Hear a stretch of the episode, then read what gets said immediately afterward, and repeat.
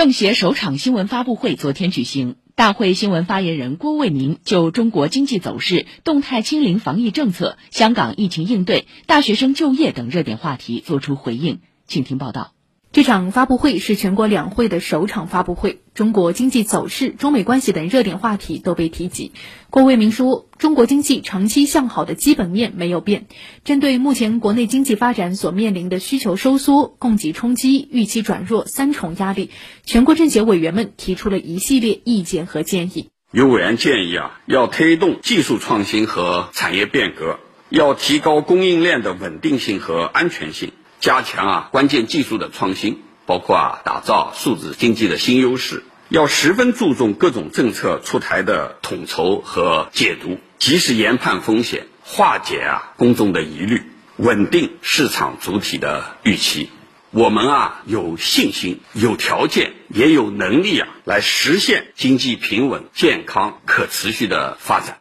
全球抗疫进入第三个年头，中国目前应对疫情依然采取动态清零政策。有记者问：越来越多的国家逐步开放，中国是否需要对国内防疫政策做出相应调整？郭卫民说：有些国家，包括一些发达国家，疫情啊接连出现反复，医疗资源被大量挤兑，重症和死亡病例啊不断增加。而作为有着十四亿人口的发展中国家，如果我们不采取有效措施，后果啊难以想象。疫情防控成果证明，我国的防疫政策是符合中国国情、符合科学规律。我们的防疫措施啊，相对成本低，成效好。针对国外有舆论认为中国的防疫政策影响了全球的供应链、产业链，郭卫民表示这是不正确的。他列举了一组中国抗疫援外的数据，包括先后向一百五十个国家和十三个国际组织提供大量的口罩、防护服等，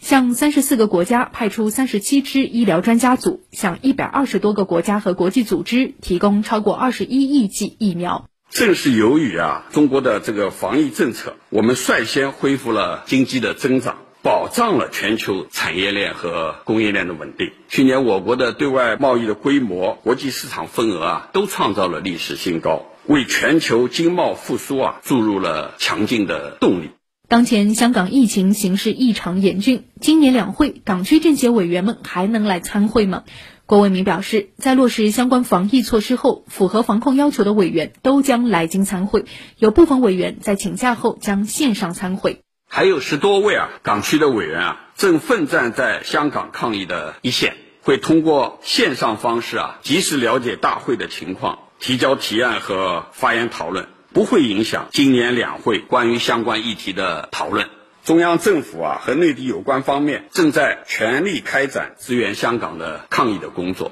通过不同方式积极支持香港抗击疫情。以上由记者赵颖文、胡明哲报道。